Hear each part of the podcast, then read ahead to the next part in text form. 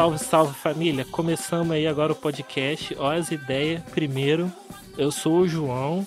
E, mano, eu vou falar minha piada depois que ela é muito ruim. E eu tô aqui, eu não tô sozinho, tá? Eu tô com a ilustre presença do meu parceiro. Salve, salve! Meu é Guilherme, tenho 19 anos.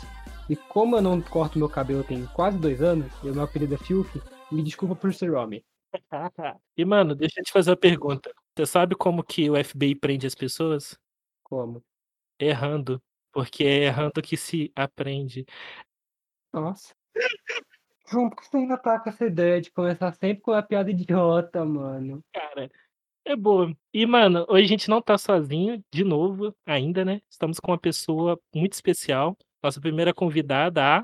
Oi, gente, tudo bem? Boa noite. Meu nome é Milena, tenho 21 anos, sou de Volta Redonda. Vim aqui a convite dos meninos de OAS Ideias bater um papo sobre feminismo com vocês. É, eu não tenho piada para contar, Bem, né? mas queria mandar um beijo pro meu parceiro que vai estar assistindo a live. É isso aí, vambora. Braba. Então, Milena, a gente vai começar agora. Começa introduzindo pra gente o que é o feminismo, mano. Porque, tipo assim, eu tenho uma ideia, e ela é um pouco, não muito ampla, porque eu sei que tem várias vertentes e eu posso estar falando bosta, né? Que é bem normal, diga-se de passar. Provavelmente tá acontecendo. Exatamente. Mas, é, a priori, eu acho que o feminismo. Nossa, eu mudei um a priori, mano. A Nossa, priori, redação do Enem, João. nossa. Não sabia nem que você tinha esse vocabulário. Eu li isso no texto ontem. É, mas é, é, uma, é uma luta que busca igualdade é, de gêneros, né? Não só, tipo, a superioridade feminina perante o, o ser que é, tipo assim, que pisa nas mulheres, que é o homem, tá ligado? É, mas eu acho que ela não tá completa. Você pode dar uma palhinha pra gente do que, que é o feminismo? Assim, e na verdade não é nem só isso, né? É que não é isso. O feminismo ele não busca superioridade em cima dos homens, né? De forma alguma. E dar uma definição de feminismo é muito difícil. Porque depende muito, né, do lugar que a gente está falando, no sentido assim, teórico. A gente tem um lugar do feminismo liberal, que vai dizer que feministas são as pessoas, de forma geral, que acreditam na igualdade econômica, política, entre os gêneros, né? E tem outras definições que vão falar de outras coisas, de que feminismo é um movimento político, né? E eu sou mais adepta a, a essa ideia. E o feminismo, eu reconheço ele como um movimento político e coletivo, porque é sobre todas nós, todas as nossas questões, nossas pautas, né? É um movimento muito extenso. Então, várias questões cabem nele, né? Então, o feminismo ele sempre precisa ser visto como um movimento social, coletivo e político, principalmente político. Não político no sentido de ah, PT, não, não, não, não esse político, mas político no sentido de estar atuando na sociedade, né? De estar na sociedade, de ter que pensar em políticas públicas, né? O feminismo está aí para isso. E outra pergunta. Você acha que é, homens podem falar de feminismo? Porque é, eu acho que tem uma diferença da gente falar sobre e falar de, entendeu? Então, é, eu posso, eu acho, né, na minha cabeça, posso estar errado, mas como homem eu posso falar é, sobre o feminismo, sobre ah, é o movimento, papapá, que igual tinha explicado agora, é, e eu não posso falar de, que é como se eu estivesse dentro disso, entendeu? Porque é um movimento, sobretudo, feminino, certo? De certa forma, assim, né? O movimento feminista ele é composto majoritariamente por mulheres. Então, somente as mulheres podem se denominar feministas. As pessoas que apoiam o movimento feminista são chamados de pró-feminismo. Então, os homens eles estariam no movimento feminista como aliados. Então, eles fariam um trabalho que seria mais prático, né? Digamos assim. Então, por exemplo, um trabalho de é, discutir sobre paternidade entre os amigos, né, de combater o machismo no dia a dia. Então, não estariam tanto no sentido de falar sobre, mas sim de fazer, né, de ouvir as questões, né, e a partir disso construir uma prática que combata o machismo, porque não adianta nada ser conhecedor disso, saber que existe, mas reproduzir, né, reproduzir o machismo. Sim. Então, é sempre importante é, os homens estarem se policiando. E, assim, eu não tenho questão nenhuma com homem falando de feminismo, mas é importante saber de onde é que está falando, porque o que os homens sabem de teoria, a gente sente na prática, né? a gente vivencia diariamente. Então, essa é uma das principais diferenças. Só que, mesmo assim, é importante vocês estarem falando sobre isso também. Sim. Mas isso é uma, é uma questão bastante dividida dentro do movimento feminista, né? Há mulheres que não concordam. O feminismo, é, como eu estava falando no início, ele é muito amplo, né? Então a gente não vai concordar sobre tudo o tempo todo. Né? Mulheres que vão pensar diferente de mim. E assim, tá tudo bem. A gente não tem que concordar o tempo inteiro, né? Ter uma unanimidade. Na verdade, é a partir dessas ideias, né, tão diferentes, a gente consegue formar esse coletivo tão grande que é o movimento feminista. Mas tem algum padrão das ideias? Tipo, alguma ideia que todas as frentes do feminismo concordam? Tipo, sei lá, a sociedade é machista. Tipo, tem alguma uma vertente que discorda disso? Ou tem alguma ideia que não seja universal entre todas? Não. A gente parte do princípio de que a sociedade é sim machista, mas a forma como se combate esse machismo é diferente. Né? Algumas vertentes vão para o lado de que o machismo só cai se o capitalismo cair. Algumas vertentes vão para um lado de como se fosse reestruturar o machismo, não acabar, mas dar um, um como se fosse uma, uma, mudança nele, né? Outras vertentes vão para o lado de a gente precisa abolir o machismo, ele tem que deixar de existir enquanto estrutura. Então, cada uma pensa de uma forma diferente, mas todas são unânimes no sentido de, de afirmar que existe essa estrutura. Mas uma pergunta pessoal, qual que uh, o que que você acredita? Como assim? No sentido de vertente dentro do feminismo, no sentido de ideia? De tipo, por exemplo, como você deu exemplo de que algumas acreditam que o, o machismo só acaba quando se o capitalismo cair, de reestruturar o, o machismo. É, o que, que você acredita? Eu acredito que todas essas estruturas, né, que são de, de certa forma é, levam à opressão, elas precisam cair. Todas elas. O racismo, a homofobia, o machismo, o capitalismo, e eu acredito que elas estão todas interligadas. É, não tem como a gente falar de feminismo e não falar de racismo também. É, porque as mulheres negras do movimento feminista passam por essa questão. É, e é impossível a gente falar de feminismo e não falar da luta da mulher trabalhadora. A gente precisa falar disso também. Então tá tudo interligado. Né? O feminismo, por isso que eu falo que o feminismo é tão político, porque ele precisa estar tá sempre pensando nesse todo. Né? Porque nós somos muitas e temos muitas questões diferentes. Eu tenho duas perguntas pessoais para você. É, uma pode parecer meio, meio abstrata, mas eu gosto de saber para saber com quem eu estou falando. É, você é uma, se diria otimista? Você otimista? Em relação ao. Em relação à vida. A situação no Brasil, em relação à vida. Assim, costumo ser. Costumo ser. Sempre tento ver melhoras, né? E você acredita que um dia o mundo vai ser menos desigual? E se tem como isso acontecer? Assim, eu acho que vai demorar mas eu acho que a gente chega lá sim. Porque as novas gerações, né, as crianças, elas estão recebendo uma educação diferente da, da educação que eu recebi, por exemplo. A minha educação já foi diferente da educação da minha irmã. E a gente tem uma diferença de 9 anos de idade, né? A minha irmã tem 30 hoje, eu tô com 21. Então, a, até a nossa educação já está diferente. Então, a forma de como nós estamos educando as crianças está vindo de forma diferente. Porque a gente tem falado dessas coisas. Então, eu acredito sim numa mudança mas acredito que vai demorar. Então, é, eu tava trocando uma ideia parecida com isso anteontem, não sei. É que a gente foi criado por um ambiente de uma galera que foi criado com aquela, aquela parada de tipo, ah, menino brinca com boneca e menino brinca com bola e skate. Os dois não se misturam.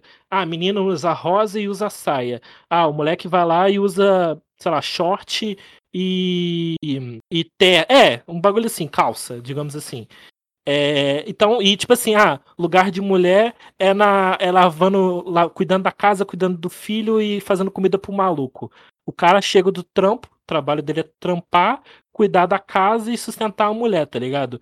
Mano, eu cresci com isso e por, sei lá, 16 anos da minha vida, eu tive essa essa visão do como que é as coisas, tá ligado? Eu só fui tartar quando eu consegui entrar numa universidade federal, que eu consegui meio que, tipo assim, peraí, mano, tá errado essa ideia. Tipo, não é assim. As minas têm que trampar também, tem que conseguir o dinheiro delas, tem que ser independente, porque vai que ela casa com um maluco, ou com quem que ela quiser, sei lá, e esse maluco, sei lá, bate nela, faz ela sofrer, faz ela de escrava, tá ligado? E ela depende desse maluco financeiramente e ela não vai conseguir sair de, desse, desse casamento merda por conta disso, tá ligado?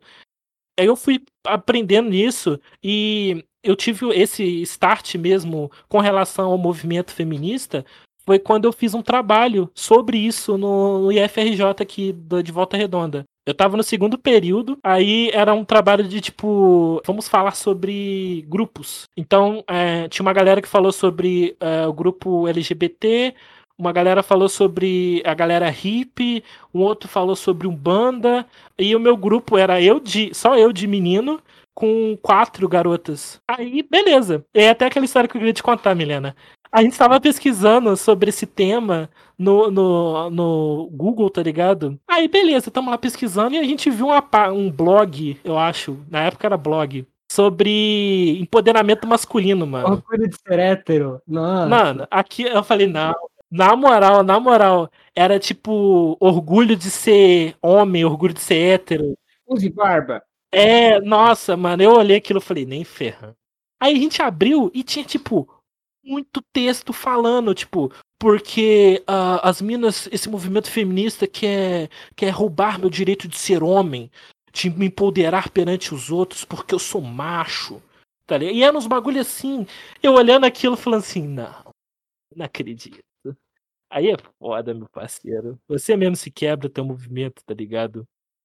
Pois é, é, você tá falando de muitos pontos aí, dá pra poder falar de muitas coisas. A primeira coisa que eu queria pontuar é que eu me lembro que uma vez eu estava numa festa, era carnaval, se eu não me engano, e tinha uma família perto de mim. E tinha um menino e ele queria algodão doce. E aí ele foi lá e comprou um algodão doce rosa.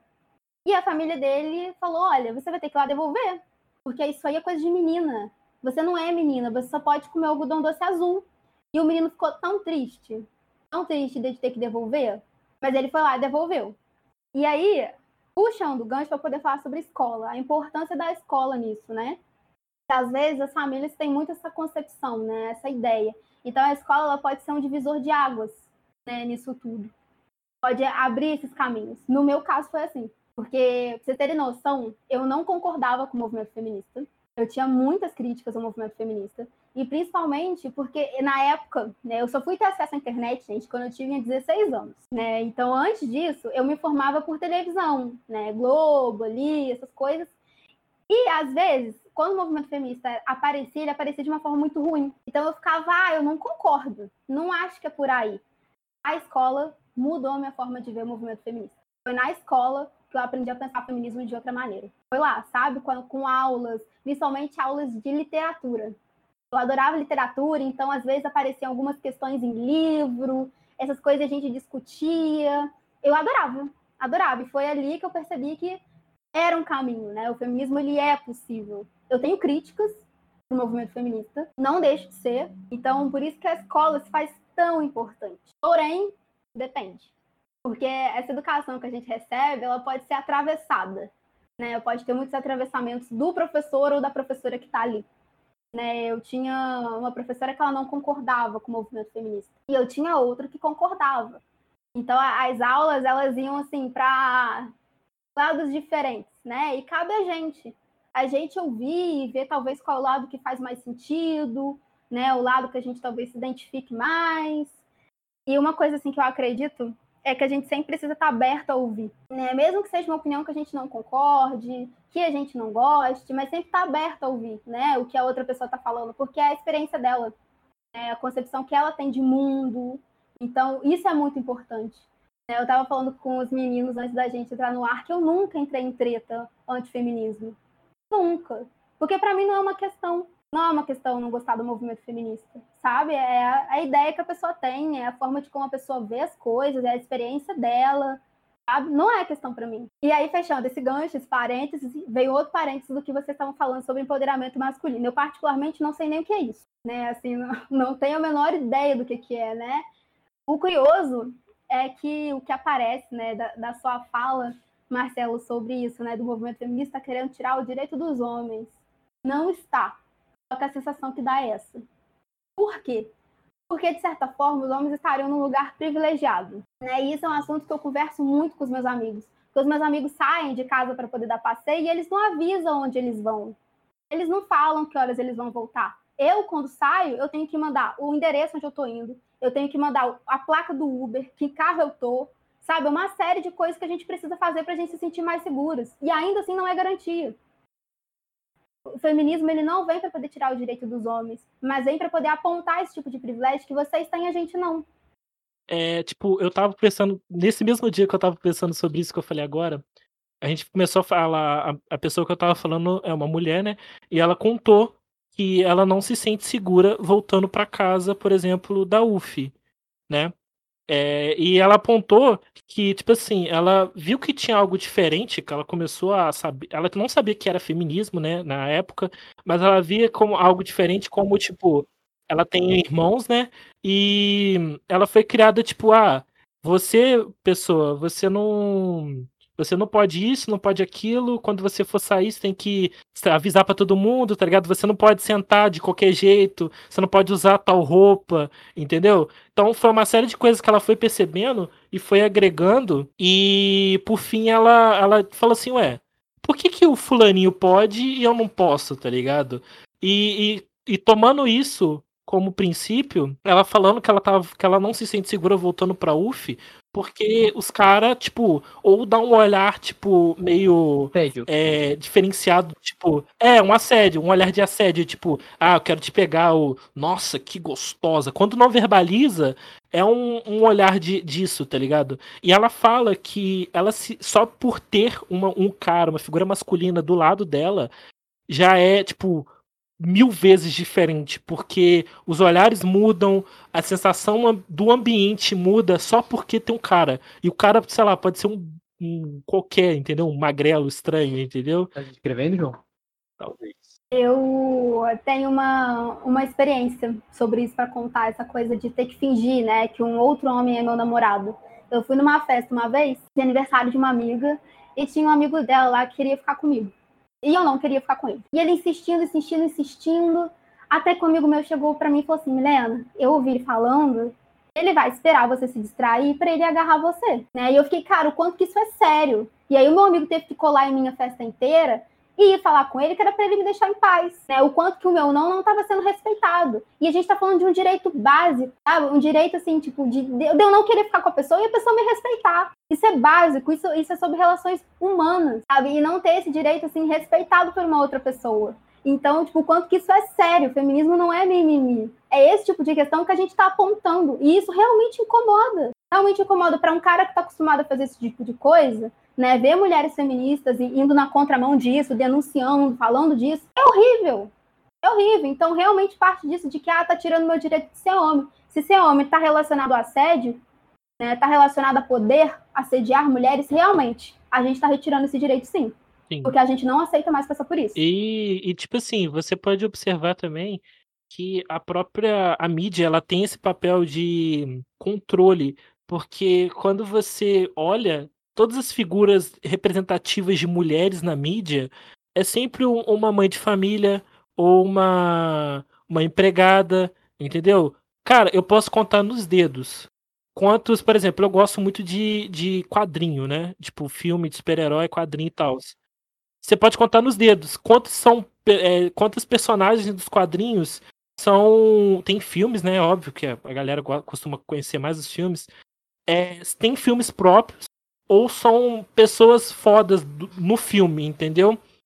Porque, por exemplo, é normalmente sempre a mulher é a donzela em perigo que o herói boladão, tipo a, a Lois Lane, digamos assim. A Lois Lane, durante um tempo, ela foi retratada como uma, uma mulher que o Superman tem que salvar. E eu acho que durante um, o passado tempo, com a luta que as mulheres conseguiram, né, conseguiram vários direitos, eles começaram a empoderar mais a Lois Lane. Do tipo, mano, ela é uma puta de uma repórter. Ela encara é, grupo de Talibã, grupo de qualquer coisa e vamos que vamos, tá ligado? Ela não, não necessariamente precisa do Superman protegendo ela. Então a mídia, ela tem esse papel e ela usa de forma muito errada, tá ligado? Mano, sabe um bagulho que eu acredito? Posso estar errado.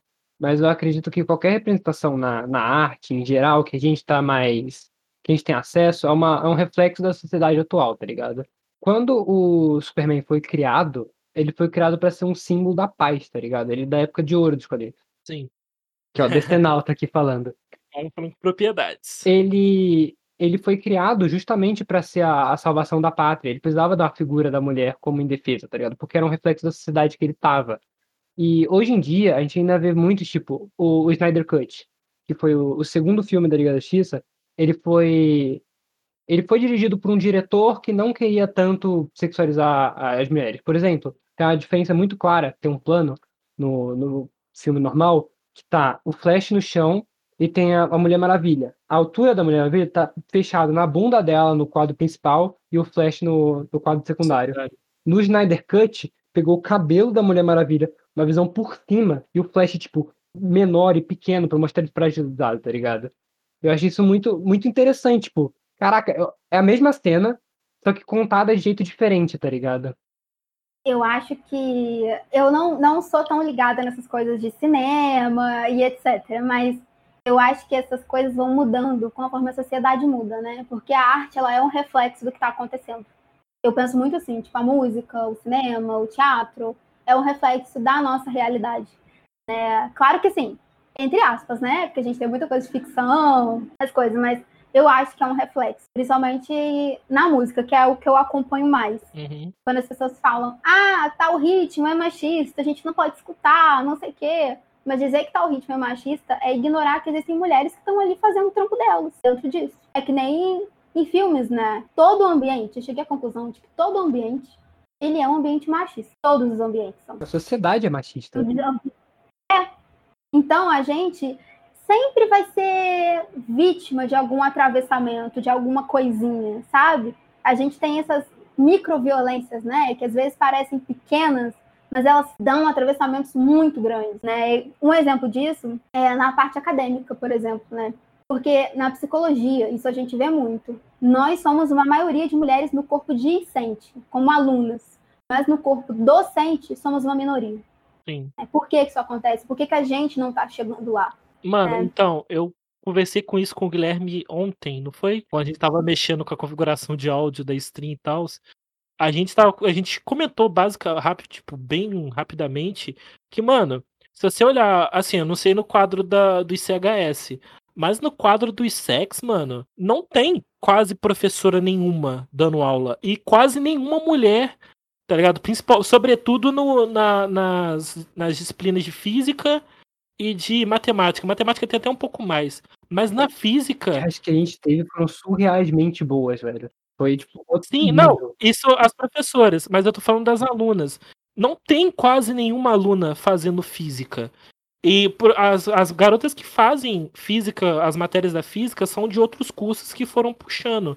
Mas da física, por exemplo, quem entrou com a gente e entrou umas 50 pessoas mais ou menos, e que ficaram, permaneceram das mulheres, eu vou, sei lá, chutar seis. Assim, um número eu não tenho certeza, mas foram seis. Da, da, dos professores da física mesmo, que são da física, não tem quase. Não, acho que não tem nenhuma professora da física, entendeu? Você tem da matemática, você tem mais, que são. É uma de programação. Mas é uma só. É, a Vera. Sim, tem É. ela. Mas fora isso, e ela também não é da física física, ela é de uma parada, ela é do, da- do ramo de computação da física e tal. Mas da física não tem nenhuma, tá ligado? E eu acho que a UF, ela devia se, se impor com isso, mano. Porque, velho, se são ofertadas 50 vagas, por que que, sei lá, metade ou mais da metade não é composto por mulheres, entendeu? E aí, novamente, eu pensei em duas temáticas relacionadas à educação na infância, que é para o que, que a gente está sendo educada, para onde é que está indo isso. Eu costumo falar para minha mãe que eu fui educada para o trabalho, eu não fui educada para a maternidade, para o casamento. Eu não fui, porque essas, essas temáticas não apareciam muito na minha infância. Quando eu brincava, eu estava sempre brincando de, por exemplo, ah, que eu era professora, que eu, que eu era alguma coisa nesse sentido, sabe? De trabalho. Eu raramente brincava de que eu era mãe de boneca, essas coisas. Não apareciam tanto. Mas por que, que essas mulheres estão sendo educadas? Né? O, o- como que a gente está estimulando essa educação na infância? Né? Para onde que está indo? Por que, que a gente está criando as mulheres? Né? Por que, que a gente não está entrando em cursos de exatas? Ou por que, que a gente está sendo minoria ao entrar? Para onde será que está indo? E aí eu pensei numa outra temática, são as políticas afirmativas, as políticas de cota, né? Porque o que, que as políticas de cota fazem? Elas dão oportunidades para a galera poder chegar lá, Né? A gente tem essa implementação na UF, mas não é específico para mulheres, né? Essa implementação está no Enem. E ela começa, a primeira política de cota, né, que é obrigatoriedade, é ser aluno de escola pública. Então, agora, né, desde que houve a implementação de cotas, a gente tem pessoas de escola pública na universidade, né, ocupando aquelas vagas. Então, às vezes, né, igual na política. Hoje, na política, a gente tem cota para mulheres. As mulheres recebem incentivo financeiro para poder se candidatar. Então, às vezes, é importante a gente fazer isso. A gente destinar um quantitativo de vagas para que seja possível ter mulheres naquele espaço. Porque é um espaço majoritariamente ocupado por homens. Né? E quando a gente não tem esse ingresso de mulheres, a gente precisa dessas políticas públicas para fazer ter mulheres ali naquele espaço. É, tomando o que você falou, que você que as mulheres são, não são criadas para isso, eu acho que tem outro, outra coisa também, tem muito um estigma ligado à física, matemática, programação, que são coisas de PDFs e você precisa ser inteligente para fazer isso. E eu acho muito muito feio, esse, tipo, cursos de homem, cursos de mulheres. Só que ainda existe um padrão que, tipo, a, a maioria das pessoas ligadas à programação, eu tenho muitos amigos que são, tipo, de TI, essas coisas, eles falam que pouquíssimas mulheres se interessam pelo, pelo curso, sabe? E eu também tenho um amigo que ele faz nutrição. Ele fala que ele é um dos poucos homens que está lá no curso. Eu acredito que tenha alguma relação com a forma que, com que homens e mulheres são, tipo, evoluem na sociedade, como eles são criados a pensar, sabe? É, ter, mas tem alguma explicação lógica na sua visão para isso acontecer? Eu aposto na, na educação mesmo, na forma de como isso acontece. O que somos estimuladas, né? A fazer, a que caminho nós estamos sendo estimuladas a seguir. Né? Eu, eu, minha aposta está nisso, tá na forma de como a gente é educada, né? de como que isso vem. Eu não estou dizendo aqui que existe educação certa ou educação errada, estou falando que existem formas diferentes de se educar né? uma criança. E a gente, a educação que a gente dá para essa criança, ela vai aparecer lá na frente, né? tempos depois. Então, o que, que a gente está estimulando né? as meninas, por exemplo? A gente, sei lá, que tipo de, de brinquedo a gente está dando para essa menina? Está dando só boneca e, e coisas lá de panelinha, por exemplo? Né? O que, que a gente está dando para os meninos? O que, que tem aparecido ali para eles? É, como eu tô falando, na minha infância eu sinto que eu fui educado para o trabalho, né? Porque eu, eu, tinha esses brinquedos aí, mas eu também tinha outros.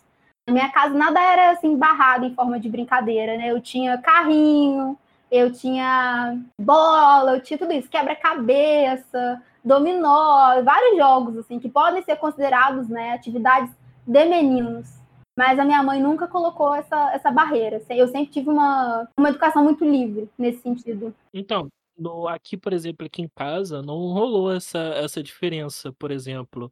É, aqui em casa, por exemplo, se eu quisesse brincar, sei lá, de boneca, que é uma coisa normal, meu pai ou minha mãe ia falar que isso é coisa de mulher, tá ligado? E que eu, como homem, não posso usar isso. Eu também sempre fui criado com a ideia do tipo, mano, a, a menina não tem que pagar nada, tá ligado? Tipo, vai sair com o maluco, é, o cara tem que bancar tudo, a, tipo, o cara tem que ser uma ficha de banco, tá ligado? Aqueles do, do Monopoly, sei lá. Ele tem que pagar tudo e a mina, ela só tem que existir, entendeu? Foi criado em uma visão um pouco diferente da sua. É, então, e tipo, é, eu, eu cresci falando assim, mano, eu, eu sempre achei estranho.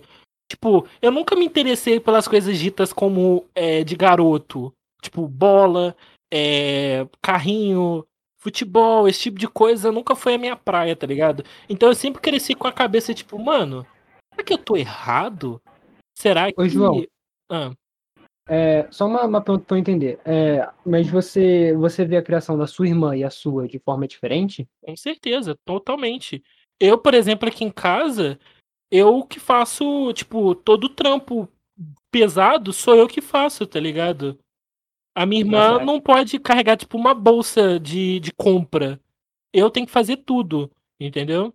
Aqui em casa é bem diferente, mas é mais por, por interesse próprio, sabe? A minha irmã, ela, é, ela é muito. Ela gosta de fazer muita, muita atividade manual, sabe? E meu pai, você conhece, você sabe como meu pai é. Você sabe como meu pai é estranho, e ele vira e mexe e fala: Hum, vou criar um forno de pizza. Sim, ele já fez isso. Boa. Aí meu pai sempre falou que minha irmã é a parceira dele, sabe? Ele não, não pede pra mim porque ele sabe que eu não pago pra isso, tá ligado? pago pra construir as coisas. E, e tipo, é, por exemplo, ligado à cozinha. Minha irmã é uma negação da cozinha. E, mano, é o bagulho que eu amo fazer, tá ligado? Aí, tipo, eu nunca me senti coagido a fazer as coisas com meu pai. Então. E acho que a gente foi criado de maneira diferente, eu e você, sabe? Então, e, e engraçado é que eu me lasquei de todas as formas possíveis. Porque a minha irmã, além de não fazer o serviço que é feminino, ela não faz o serviço que é masculino. Então eu tenho que fazer tanto o feminino quanto o masculino. Então, desde, sei lá, 10 anos de idade, eu arrumo casa, varro, passo pano, faço. Vira uma laje. É, é. Meu pai me chama para virar uma laje, carregar um saco de cimento, tá ligado? Eu sirvo pra tudo. É pau pra toda obra, tá ligado? O que eu ia pontuar, rapidinho, é sobre essa questão de boneca na infância. Eu acho que vou acabar levando essa discussão para um outro caminho agora, então eu já vou dar um pouco de assunto. Porque as pessoas, às vezes, acreditam que nós, mulheres, temos o dom da maternidade, né? Que é uma coisa assim inata, que vem com a gente, né? Que nasce na gente. Mas não é. Vem também da educação, né? Porque na infância a gente está brincando de boneca. Brincando de boneca, a gente aprende, né? Mais ou menos ali, a, cuidados, né? Com, com outras crianças, com bebês e etc. Então, não é um dom, a gente aprende da mesma forma que homens também podem aprender.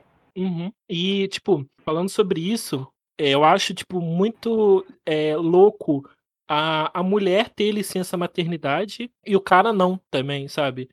Porque a, existem casos que, por exemplo, a mãe morre no parto e o cara não tem com quem deixar a criança, tá ligado? E por que, que ele não pode tirar essa licença? Será que o, o pai ele não pode ser maternal, digamos assim, ou paternal, tá ligado? É uma coisa específica para mulheres, entendeu? Pois é, jogam esse cuidado todo, né, pra cima das mulheres, esse cuidado com, com o bebê.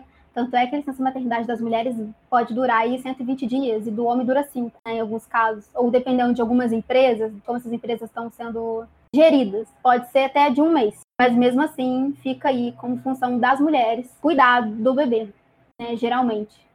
Mas isso está mudando, gente, está mudando.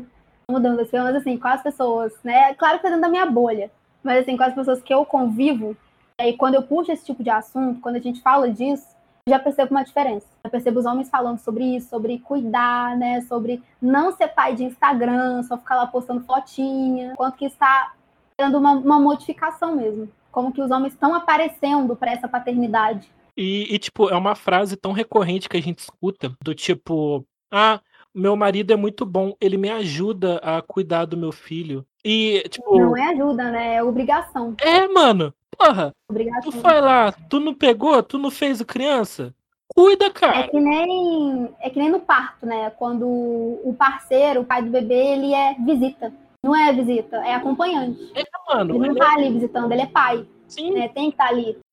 É muito bizarro como os papéis de, de gênero atuam na sociedade, sabe? Isso desde, desde moleque, sabe? O, o, o João falou do. Você falou do algodão rosa, algodão doce rosa. A gente tem um caso muito bom. Aconteceu com, com a nossa própria professora. Ela tava. o João. Que foi muito bom ela tava, ah, tava contando do filho dela, né? Que, ela, que ele tinha ficado doente. Aí, no dia seguinte, ele foi pegar uma roupa rosa, não sei o quê. Ele catou e falou: Não, não vou usar. Rosa é coisa de menina. Aí eu virei assim pro João baixinho. Falei: Ó, oh, machistinha da UF. O João quebrou de dar risada. Só que eu acho, acho muito bizarro como isso é ensinado desde criança, sabe? Tipo, a pensar desse jeito, sabe? E aí, um outro gancho que a gente pode levantar em relação a isso. O João tá lindo ali até agora, agora lá. Esse dia foi muito bom. Porque esse corno, a gente tava falando, tipo, de boa. É, a professora tava contando que ela, ela tem um filho. Aí ela, ela foi, tipo, pegar para ele usar uma, uma roupa, um bagulho, tipo uma boneca, alguma coisa assim. Tênis, alguma coisa. É, uma coisa assim. Aí ela falou: ah, toma, usa isso aqui, fulano. Aí ele virou e falou assim: eu não quero usar isso, mamãe. Aí ela, por que, o fulano? Ah, isso aí é rosa, isso é coisa de menina. Aí o Gui tava prestando atenção e ele, ele tem umas dessas de falar uns bagulho aleatório, baixinho. Aí eu tava prestando atenção na professora e eu escuto ele baixinho. Machistinha da UF. Aí eu olho pro lado assim. É o embustinho. Na, embustinho da UF. Aí eu falo assim, não, não acredito, mano, que ele mandou uma dessa, velho. Não, é porque o João também tem a mania de completar qualquer coisa da UF. É o noia da UF, no babaca da UF. Aí qual é o, o embustinho da UF? Mas assim, um gancho que dá pra gente puxar sobre esse assunto é o, qual é a nossa função nisso? Quando eu falo nós, eu falo, falo nós mulheres, né? Porque às vezes é demandado pra gente educar esse tipo de situação. Fazer como se fosse uma maternagem, né? Educar os homens para o feminismo, educar os homens para serem menos machistas. Eu não faço isso. Né? É uma, uma prática assim que eu não tenho. Uma coisa é eu tirar dúvidas, é eu bater um papo. Agora ficar naquela posição de tipo, me ensina a ser menos machista, você tem que me dizer o que eu tenho que fazer. Eu não faço. Eu não faço, e não faço por quê? Porque tem acesso ao Google, tem acesso à informação, fica lá vendo o videozinho de como que faz lá para pular fase de jogo, de como que faz para poder craquear programa na internet. Pode assistir também vídeo. Prioridades, né? Pode também assistir, assistir vídeo. Cancele o Guilherme, galera. Cancele o Guilherme. Ensinem sobre isso, sabe? E aí demandam pra gente essa função de educar uma função que a gente não tem, né? Uma coisa é a gente bater um papo, uhum. uma coisa mais contraída, outra coisa é entrar numa posição de ter que ficar ensinando o tempo todo. Mano, sabia que uma coisa que existem cursos sobre empoderamento, mano. O Fiuk fez. Existe isso. O, exato. O Fiuk, o Fiuk pagou, sei lá, tipo, muita grana pra uma garota aleatória ensinar ele a ser empoderado, mano. Você acredita? Gente, essa, esse assunto de empoderamento é um assunto bastante delicado, porque esse é um termo que custa muito caro ao movimento feminista. Justamente porque esse é um termo que ele vem de um lugar empresarial, né, digamos assim, porque empoderamento tem vários, vários significados, né, no ramo empresarial, no ramo do trabalho, pode significar dar poder, né, dar poder a quem não tem, dar um outro lugar, mas no movimento feminista, empoderamento é prática coletiva. A gente não consegue falar de um empoderamento individual. A gente só consegue falar de empoderamento quando todos estamos nessa prática. Esse é um termo caro porque o que, que acontece? De certa forma, o capitalismo catou isso daí e vende. Vende, tipo, ah, cinco passos para ser uma mulher empoderada. Venha fazer um cursinho comigo. Não, porque empoderamento não é isso, não é por si. Empoderamento não se vende, empoderamento é prática coletiva de todas nós, sabe? Não tem como, não tem como a gente aprender dessa forma. Eu acho que ele vende não só como cursos, mas tipo, é, vende como marcas, tipo, sei lá, algo que está ligado à, à mulher. Eles, eles vendem o empoderamento, só que na real eles estão vendendo um produto, sabe? Seja uhum. em música, seja em comercial. Uhum. Eu acho meio sei lá, desleal, sabe? Vender, uhum. vender empoderamento. Com certeza, com certeza. Isso só esvazia o termo, né? Só dá uma ideia deturpada do que, que é. E acaba que muita gente compra, compra essa ideia, né? Essa, essa lógica aí. Eu tendo a olhar muito com maus olhos quando eu vejo algum, algum assunto, tipo, que eu sei que é importante em uma propaganda, sabe? Porque a maioria das vezes vai ser abordado de forma rasa e com o fim de vender. Porque uma propaganda tem a finalidade de vender. Então, sei lá, eu acho, eu acho meio, meio errado, sabe? E um negócio que você, você ia falar, que você falou de, de você não, não ensina, eu acho, acho muito interessante. Você falou, ah, dá para pesquisar no Google.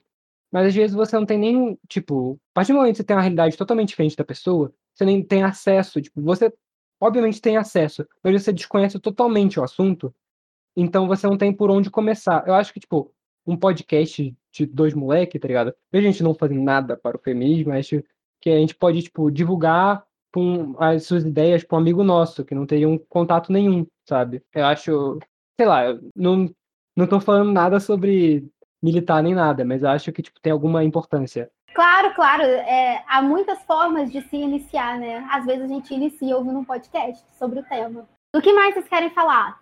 Mano, é uma coisa que eu acho, uma coisa que eu acho muito engraçada, que não é engraçada, mas eu achei, eu fiquei em choque quando eu descobri a primeira vez, que nem toda mulher é uma mulher feminista. Tipo, ela não se considera feminista, sabe? E eu fiquei tipo, uhum. mano, inclusive eu já vi mulher falando que é antifeminista. É, eu também. Existe, gente. E eu fiquei, existe sim. eu fiquei assim, mano, como que uma, uma mulher é antifeminista Sendo que o feminismo só tem coisas a acrescentar para a vida dela, tá ligado? Não tem nenhum demérito em ela apoiar o feminismo, entendeu? E ela não apoia.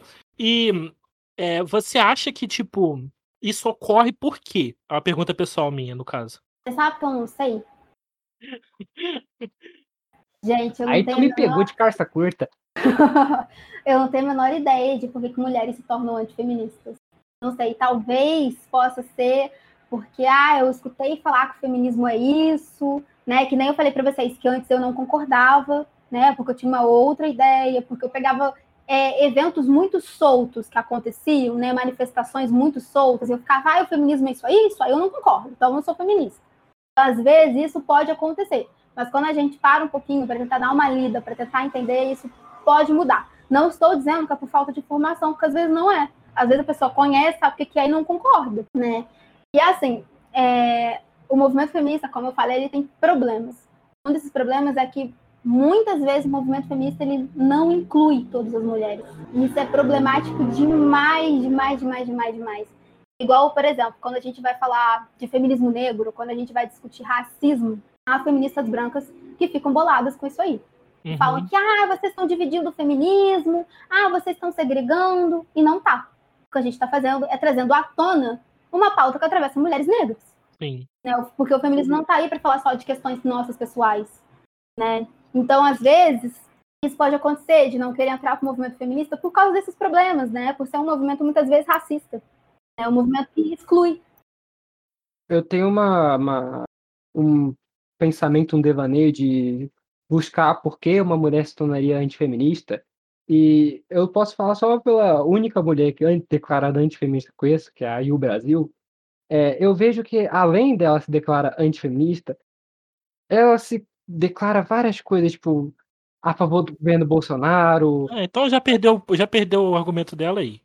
Não, é, ela se, se declara, tipo, eu acredito que quando eu, brisa minha, mas quando a pessoa tem um pacote de ideias fechado, tá ligado? Que ela já adquiriu, ela nem, não tava nem se importante com o antifeminismo, mas ela é anticomunista. Então ela é a favor da liberação de armas. Ela é contra a legalização da maconha, contra a legalização do aborto, descriminalização do aborto. Então ela é antifeminista. Tipo, eu acho que uma, uma bolha puxa a outra é, e acaba que ela então... nunca nem, nem pensou uhum. sobre o assunto. Por ser contrária às pautas que o feminismo traz, né? Sim. Então, uma coisa que eu acho que ocorreu, pelo menos para essa pessoa que eu conversei na época, era que é, ela não, ela achava que toda feminista ela tem que ser, é, tem que apoiar todas as vertentes do feminismo, todas as reivindicações que ela, que o feminismo propõe. Por exemplo, ah, é, salário igual para todo mundo, uma mulher tem que ganhar a mesma coisa que um homem ou melhor se ela for qualificada. É, é, é, lógico, né? Não, é, lógico, mas tem gente que não acha, não sei, porque tem gente que joga a, ideia do tipo, ah, a mulher tira a vida, é, é um, pode ser um, eu acho retardadice, mas pode ser um fator. Eu julgo idiota. Eu julgo idiota, mas pode ser um fator que, tipo, tira a pessoa desse movimento. E o outro é a, a legalização do aborto que é uma parada que todo mundo bate em cima. E, e, e, vem muito em cima por conta de questões religiosas, tá ligado? Uhum. Porque eles não entendem, assim, eu também não entendia na época. É, foi graças a esse, mano, esse trabalho me, me, foi tipo a porta de entrada pro, pro um novo João. É, tô dando de Fiuk aqui agora, ó. João Esquerdomacho. João Esquerdomacho, é. Vocês tiraram meu gênero. Eu faço, eu faço cerveja vegana e, e tenho coque samurai. Artesanal. Artesanal, verdade. Vegana não, perdão. Mas é, a galera não entende que tem diferença entre você ser a favor do, de, do aborto e a favor da legalização do aborto. São duas coisas totalmente diferentes eu acho que a favor do aborto ninguém é. Tipo, nossa, que da hora, bora desgraçar o corpo da mulher de hormônio e por, por nada. Acho que tipo, as pessoas são, são mais a favor de. Tipo, eu acredito que as pessoas são, são a favor da descriminalização dele, sabe? Uhum. Em tornar ele possível. Uhum. E, mas as pessoas acham que vai ter máquina, caixa eletrônica de aborto na rua. Não é isso, tá ligado? Pois é, pois é. E aí, uma coisa que é importante a gente pensar é, é, nisso tudo que estão falando, quando as pessoas falam, ah, eu sou a favor do aborto, são em caso de estupro. Mas e os outros casos que são legalizados, né, aqui no Brasil, né, que é o caso de feto com uma doença hereditária, né, que não teria aí, talvez chance de sobreviver, né, e risco de vida materno, né, quando é, fica entre a vida do bebê e a da mãe.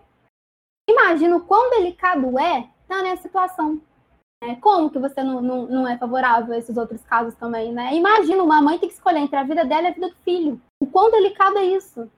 O quão delicado é levar essa gestação adiante? Né? A gente não, não pensa nisso, a gente está sempre focado nesses casos né, de violência sexual e a gente esquece o quanto também é extremamente problemático a gente proibir esses outros casos, né? Por isso que é importante ter, ter essa, essa legalização do que já é legalizado, mas também ampliar. E aí você estava falando sobre essa questão de ninguém é, é a favor do aborto. E realmente é isso. Né? O movimento feminista ele não é a favor do aborto, ele é a favor da descriminalização e legalização. E descriminalizar e legalizar são coisas diferentes. Né? Igual aqui no Brasil, a gente tem o aborto legalizado nesses três casos. A legalização é quando você tem casos permitidos por leis, mas com restrições. Né? Que se você faz uma coisa diferente daquilo, você é punido. Então, aqui no Brasil, praticar o aborto clandestino é crime. Né? Eu não lembro se dá três anos de prisão, né? alguma coisa assim. E o caso em que tem a descriminalização é quando há, né? não deixa de ser crime. Mas pode também haver restrições. Igual, por exemplo, em Cuba, em que o aborto é legalizado já, não sei se é desde 64, 34, alguma coisa assim. Eu sei que foi o primeiro país da América Latina a legalizar o aborto. E lá tem, tem restrições é, de idade, de semana. Então, esse é um caso em que é descriminalizado com restrição. A campanha latina né, pela legalização do aborto, porque é uma campanha da América toda, né, e principalmente a América Latina, a gente foca aqui, né, Brasil, Venezuela, Colômbia e etc., vem com três eixos principais. E a gente nunca fala deles. As pessoas acham que a campanha pela legalização do aborto é só legalizar o aborto. E não é.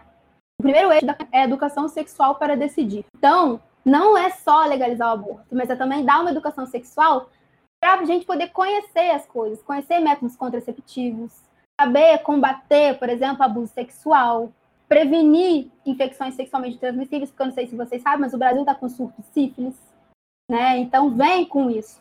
Assim, o segundo eixo da campanha pela legalização do aborto é contraceptivos para não abortar. Né? O SUS oferece alguns métodos contraceptivos, mas eu não sei se vocês sabem, existe muita burocracia para a gente poder conseguir. Né? Não é só a gente chegar e falar, ah, eu quero esse método aqui, eu vou pegar e etc. Às vezes não. E às vezes o método que é adepto né, ao nosso corpo, ele não tem disponível no SUS. E isso, isso é uma grande questão. Sim. E outra, eu acabei, eu descobri, nossa, dessa quarentena eu descobri muita coisa conversando com os outros, porque a gente acaba tendo muito tempo livre e acaba tendo. Parou de ser bicho do mato, né, João? É. sou da física, me perdoa. E a galera me falou que os métodos contraceptivos que existem, eles são muito é, prejudiciais à saúde da mulher, mano. Que inclusive, acho que é a pílula do dia seguinte, não sei se é esse, mas ela, ela se você usar ela por muito tempo, pode gerar, tipo, trombose no corpo da mulher, tá ligado? É uma bomba de hormônio, mano. O anticoncepcional também, né? Todos os métodos hormonais Isso. contraceptivos para as mulheres, eles podem ter esse tipo de efeito, sim. A pílula do dia seguinte, na verdade, ela não pode nem receber muito esse nome, não. Ela tem que ser chamada de contracepção de emergência, porque é para ser usada em último caso. É o último caso mesmo, assim, mesmo. Ela não pode ser usada como método contraceptivo fixo. Não pode. Né? Até porque se você ficar utilizando, né, muitas vezes pode ser que a eficácia baixe. Então, o que a gente está lidando no Brasil hoje, o cenário é esse. A gente tem métodos contraceptivos que muitas vezes a gente encontra burocracia para poder acessar. Então, a gente precisa facilitar esse acesso. Né? E a gente precisa de uma ampliação de como que usa esse método contraceptivo, como a gente faz o uso dele, como que a gente utiliza. E eu vou falar uma coisa para vocês. Eu tenho acesso a esse monte de informação, mas até uns anos atrás eu estava tomando meu anticoncepcional de forma totalmente errada. Totalmente errada. Tomando igual tic-tac. Não, não era assim. não era assim. Vou tomar 15. não era assim, não. Mas eu, eu falo por mim, né? Eu falo por mim, assim, que eu tomei em data errada. Eu esquecia de tomar. Né? Então eu precisei ter uma responsabilidade grande com tudo isso. E aí, depois de um tempo usando esse método, descobri que meu corpo não, não se adequa, porque eu comecei a ter muito efeito colateral. Então, anticoncepcional já não serve para mim. Método hormonal já não serve para mim. Então, eu, então aí eu tenho muitos métodos já que eu não posso usar. Né? Porque me dava dor de cabeça, desmaio, vômito, um monte de coisa. Esses são os efeitos colaterais dos métodos hormonais, sabe? Não todos, é claro. Alguns métodos e, e, e em alguns né, organismos pode não dar nada. Mas em mim, eu, Milena, eu fiquei com esses efeitos colaterais, precisei parar o uso. Né? Então eu precisaria pesquisar métodos que não são hormonais, como o DIL, por exemplo, né? DIL de cobre, de prata, etc. O SUS oferece o DIL de cobre, mas para poder fazer o uso, eu tenho amigas minhas que estão esperando tipo há uns cinco meses para poder colocar o DIU. Sabe? Quanto tempo a gente vai ter que esperar para a gente poder ter direito ao nosso, à nossa saúde sexual? Sabe? Esse tema é urgente, urgente, e a gente precisa falar disso. Duas, duas coisas que eu queria falar quando surgiu do assunto anticoncepcional é que anticoncepcional não é só para não engravidar. Pessoas acham que anticoncepcional é só para não, não quero ter filho. Mas não, tipo, é, por exemplo, se você tem algum problema hormonal, minha irmã tem cisto, um cisto no ovário, um cisto Uhum. no. Ela tem algum problema aí. Minha mãe teve ovário policístico também, minha irmã, ela tem. As cólicas dela são muito fortes, sabe? Então ela tem que tomar os anticoncepcionais só pra, tipo, não menstruar. Ou menstruar duas vezes a cada três meses. Porque Aham. toda, toda vez que ela menstruava, ela ia parar no, no hospital. E outra coisa também é que, caso as pessoas que estão ouvindo não saibam, existe anticoncepcional masculino. Tipo, é, de tomar. Só que ele não, não vingou por motivos O homem super. não quer tomar. Não, não é nem ele que o homem. achava que dava brocha, né? Era um bagulho assim. Não, não é que acha que dá- deixa broxa, ele realmente deixa broxa. E calvo. E o, o homem que não pode se cuidar da sua aparência se importa tanto que deixa de tomar um remédio porque hum, não posso ficar careca, nem perder meu, meu, minha libido, sabe? E o engraçado é que o anticoncepcional feminino ele abaixa a libido, né? E isso vem escrito na bula, só que na gente isso não é pensado, né?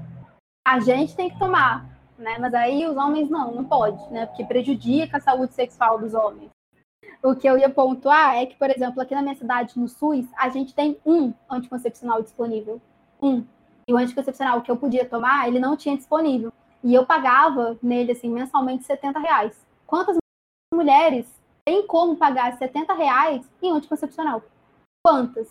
Né? A gente está vivendo um colapso aí na economia do Brasil, né? com as pessoas passando fome. Então, como que a gente vai falar de contracepção? Né? Como? A gente vai empurrar só aquele método ali na mulher, porque é o único que tem acessível? Ou a gente vai pensar em formas de ampliar esses métodos contraceptivos? Isso, é- isso é muito importante. Gente, eu, eu adoro falar desse tema. Eu sou palestrinha demais, eu tenho pesquisa nessa área, entendeu? Nossa, eu adoro.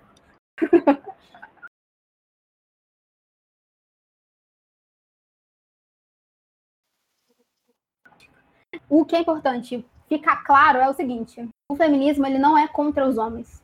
O machismo não é os homens.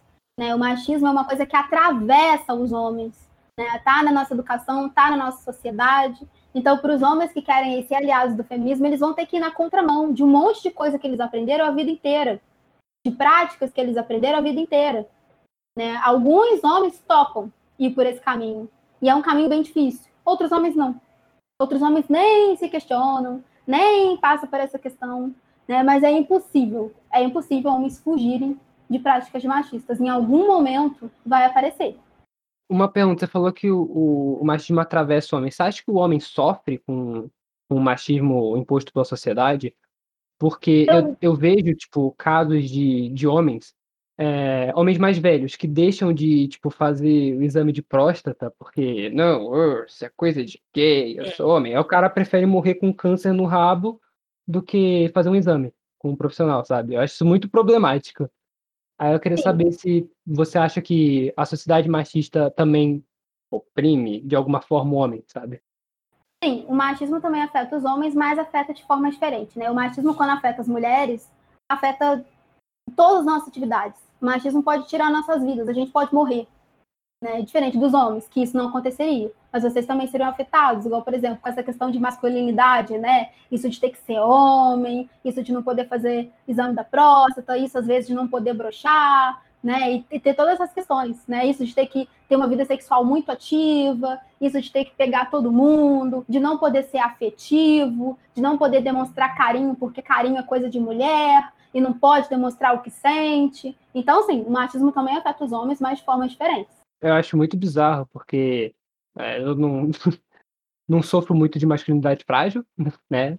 Não, não sou aqueles caras, "Ah, eu quero, quero pegar todo mundo, preciso provar que eu sou homem. ah." Inclusive, eu já tive várias, várias crises por causa desse tema, mas não vem ao caso.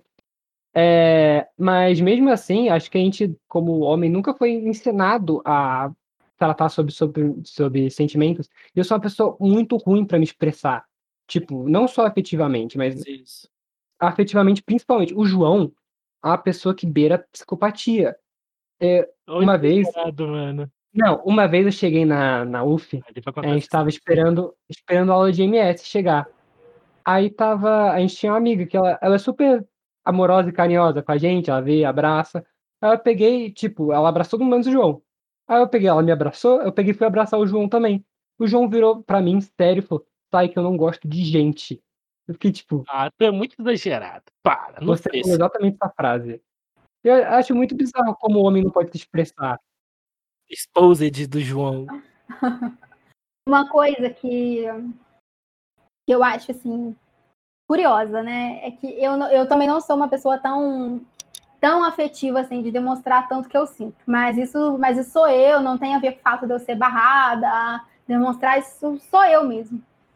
E geralmente os meus parceiros são mais afetivos do que eu, né? De serem mais carinhosos, de ficarem mais juntinhos, essa coisa toda, e isso para mim sempre me chama muita atenção. Né? E aí eu fico pensando nessa educação que talvez eles pudessem ter recebido na infância, que talvez tivessem sido estimulados né, a, a sentir. Porque às vezes na infância o que acontece com a gente, a gente está lá chorando, aí o que, que os adultos falam? Engole o choro, para de chorar. Mas por quê, né? Por que engolir o choro? Põe isso pra fora eu tava conversando com isso também. Nossa, mano, eu, porra, todos os assuntos que tá surgindo aqui, eu já tinha debatido com isso com uma pessoa ontem ou anteontem. Foi, foi exatamente isso. Eu tava falando que, tipo assim, eu sou uma pessoa que eu não consigo demonstrar que eu tô triste, que eu tô mal. Eu simplesmente fico. Beleza, Guilherme, eu tô, eu tô, eu tô vendo. É bizarro. Dá pra, dá pra reconhecer quando você tá mal. Mas, tipo, tem que te conhecer muito, tá ligado? Eu não sou uma pessoa que é, tipo, nossa, eu estou muito triste, alguém me dá amor, alguém me dá carinho. Não, eu fico, tipo, tô triste, tô suave, tá ligado? Eu não, eu, tipo assim, é uma coisa minha, eu não consigo chorar porque eu tô triste, tá ligado? Nem porque eu tô feliz. Porque eu acho que foi uma coisa que eu cresci desde que eu fui crescendo desde pequeno, que é do tipo, cara, engole o choro, levanta a cabeça e vambora, mano. Tu não pode parar, não. Vamos, vamos, vamos, tá ligado? Eu acho que isso é, meio que me afeta muito nas relações que eu tenho, tanto com a amizade quanto com o relacionamento, entendeu? Porque, por exemplo, se a pessoa não, não realmente não gostar de mim pelo que eu tenho a oferecer, ela não vai me suportar, mano. Porque eu sou muito reprimido emocionalmente, tá ligado? E é isso. Eu acho que eu nunca vou conseguir mudar, porque foi que 20 anos quase dessa desse tipo de criação aí, não vai ser agora que eu vou mudar, tá ligado? Olha, eu penso o oposto de você. Eu acho que sempre há uma forma da gente ir por um outro caminho, se a gente quiser ir por outro caminho. É, mas eu gosto de falar com o Guilherme. Ó, a pessoa, ó, a pessoa quando é otimista, é, acontece isso, acredita na mudança do João. Não, você tá muito. Aí, esse otimismo é muito absurdo. Não consigo. Mas eu acho, eu acho muito bizarro, porque, tipo, eu não tive uma, uma criação, tipo, oh, engora choro, você é homem igual do João, mas, é, como eu falei, eu já tive vários problemas com, tipo, pessoas cobrarem uma, uma aparência masculina, oh, você tem que se comportar igual macho, e, tipo, eu já, já me peguei muito confuso comigo mesmo, sabe? E, tipo, mano, eu sei que eu sou hétero, tá ligado? Mas eu não preciso andar com a camisa do Flamengo pra me mostrar sabe? E, nem é, inclusive, uma vez, eu sempre usei cabelo grande, franja, e todo mundo, ah, cabelo de gay, não sei o quê. E eu me peguei uma vez, eu fui pra, pra UF, eu fui com, com a roupa do meu, meu vizinho, sabe? Pra, porque tava lá, a minha amiga virou, nossa, agora você parece hétero. Porque eu peguei o, o corta-vento da, da Atlética e tava com uma calça jeans qualquer. Oh, agora você parece, parece hétero. E, e, tipo, sei lá, aquilo eu tava fazendo aquilo mais para agradar os outros, porque não é o tipo de roupa que eu, que eu uso, sabe? Eu gosto da minha roupa bem de nerd. Estranho. Isso, isso é um machismo, né? Afetando os homens. A forma de como afeta. Por isso que combater o machismo deveria ser interesse de todo mundo, né? Porque não é só, não é só a gente. Inclusive, eu já tive que provar algum. Não provar, mas eu já repeti várias vezes a frase, mano, eu não sou gay. Pra... Porque as pessoas realmente não acreditavam em mim. É. Eu acho isso meio, meio absurdo, só pelo, pela minha aparência um pouco diferente, sabe, dos outros. Porque ser, ser um homem hétero, né, teria aí alguns estereótipos, né? Talvez de ser bruto, né? De ter algo assim, uma. Não sei, uma aparência mais. é. Esse barulho. Bodybuilding, porra!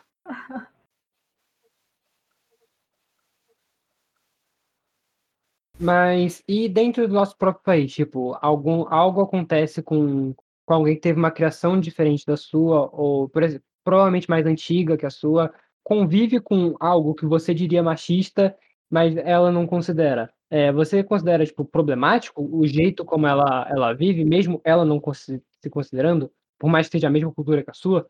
Como é uma diferença temporal, eu acho que já tem uma baita diferença. É, como você vê, tipo, o feminismo para para pessoas que tiveram criações mais antigas, sabe?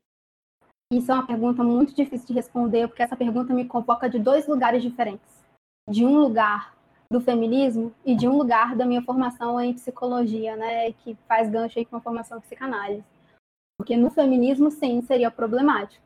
Mas talvez ali num lugar é, desses outros estudos que eu faço acadêmicos, não seria problemático, porque se para a pessoa não é questão, vida que segue. A gente não vai gerar essa questão na pessoa sabe? Sim. Então, tipo, são, são duas posições, assim, muito difíceis. E eu não... Não se sente confortável de responder isso. Mas eu achei sua resposta muito, muito boa, sabe? Você não, não, tipo, fugiu de nenhum dos lados, mas, tipo, você conseguiu se pontuar, mas sem se comprometer. Eu achei isso muito inteligente. É porque, é porque assim, depende muito de como essa situação está sendo analisada, sabe? Depende do, do que, que essa pessoa está falando, do que, que essa pessoa está trazendo é, eu separo muito bem as duas áreas. Para mim, feminismo e feminismo, informação em psicologia com a minha formação em psicanálise são outras coisas. Eu separo as duas. Ah. Né? Porque às vezes, quando junta, dá um atrito gigantesco, né? Não, não, não se bate, né? não, não dá, que nem essa questão, por exemplo. É, na psicologia seria tratado de outra forma, na psicanálise tratado de outra forma, no feminismo outra coisa. Então, é outra só, maneira. Só para terminar esse ponto, o Goiano perguntou: então, o feminismo é um movimento universal ou depende da cultura? Depende da cultura. Pode ser que em alguns países essa palavra nem exista. Entendi. É, é e, é e agora, contrapontuando o que você falou aí, é, pra gente, que, tipo assim, a sua formação de, de psicóloga, ela contrapõe a sua, a seu, a sua vertente feminista. É, eu acho que acontece um pouco disso com, com a gente é, com relação à física e religião. Porque, por exemplo, se vocês falar que você acredita em Deus numa faculdade de física, os caras vão querer te esquartejar, tá ligado? É um baita absurdo, mano. Newton postulou todo, toda a ideia de movimento é. elíptico por causa da, que ele considerava que círculos eram o movimento de Deus. Sim. O movimento perfeito. Entendeu? E você falou, antes da gente começar a live, você disse, né, que feminismo e religião também tem essa, essa briga, embate. esse embate que dura aí faz um bom tempo. Você, como, como é que acontece isso? Explica para nós aí. Antes da gente entrar nesse gancho, eu quero deixar claro, gente, que essa visão relacionada à psicologia, ao feminismo, psicanálise, essas coisas, é uma visão minha, tá? Uma visão pessoal. Podem ter pessoas que não têm essa visão. Podem ter pessoas que vão ter práticas totalmente diferentes da que eu tenho, tá? É como eu enxergo, é, como, é para onde os meus estudos estão me levando ok? Essa é uma visão minha de interpretar isso, tá bom? Sobre feminismo e religião. É outro assunto também que aí traz uma certa, um certo debate bastante intenso, né? Porque a gente também precisa pensar que não são só religiões que são cristãs.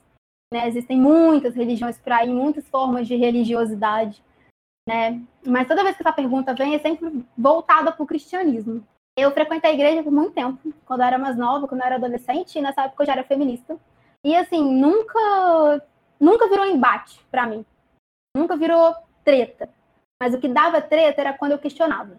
Porque o feminismo, de certa forma, ele me colocava nessa posição, né? De, de querer perguntar, sabe? De, de que interpretação é essa aqui, né? Então isso dava um pouco de de embate, assim, né? Eu sempre fui uma pessoa muito curiosa. Eu nunca, acho que eu nunca aceitei coisas assim que fossem verdades absolutas. Então, eu sempre gostei muito de questionar. Mas existe dentro do feminismo que se chama de teologia feminista. Inclusive, tem um perfil no Instagram, se vocês quiserem conhecer, é frente, acho que é Frente das Mulheres Católicas pela Legalização do Aborto.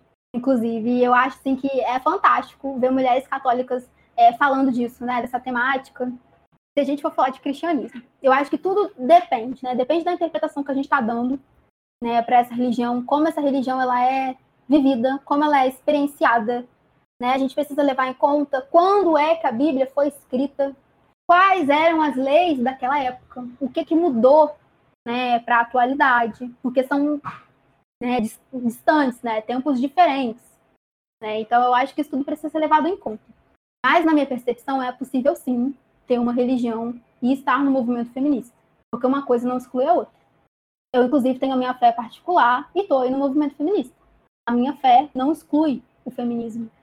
Você, particularmente, é, pela sua vivência e tal, você é a favor do aborto? Porque eu acho que isso é uma das principais é, reviravoltas que o, o pessoal que é da igreja eles julgam, né?